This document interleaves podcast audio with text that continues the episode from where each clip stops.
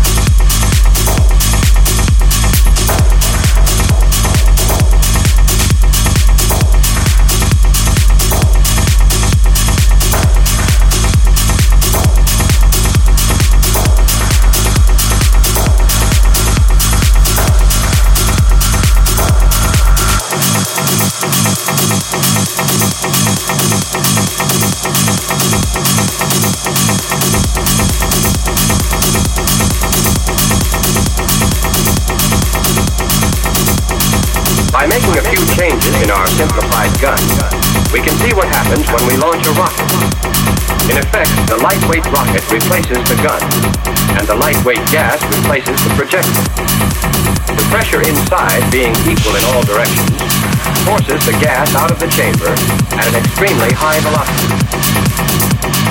At the same time, the pressure exerts an equal force to the left to propel the rocket. Military rockets operate on exactly the same principle as the 4th of July variety. The bazooka also uses the rocket principle, while the recoil recoilless rifle is a combination gun and rocket. Propellant used in guns and most rockets is some form of nitrocellulose, commonly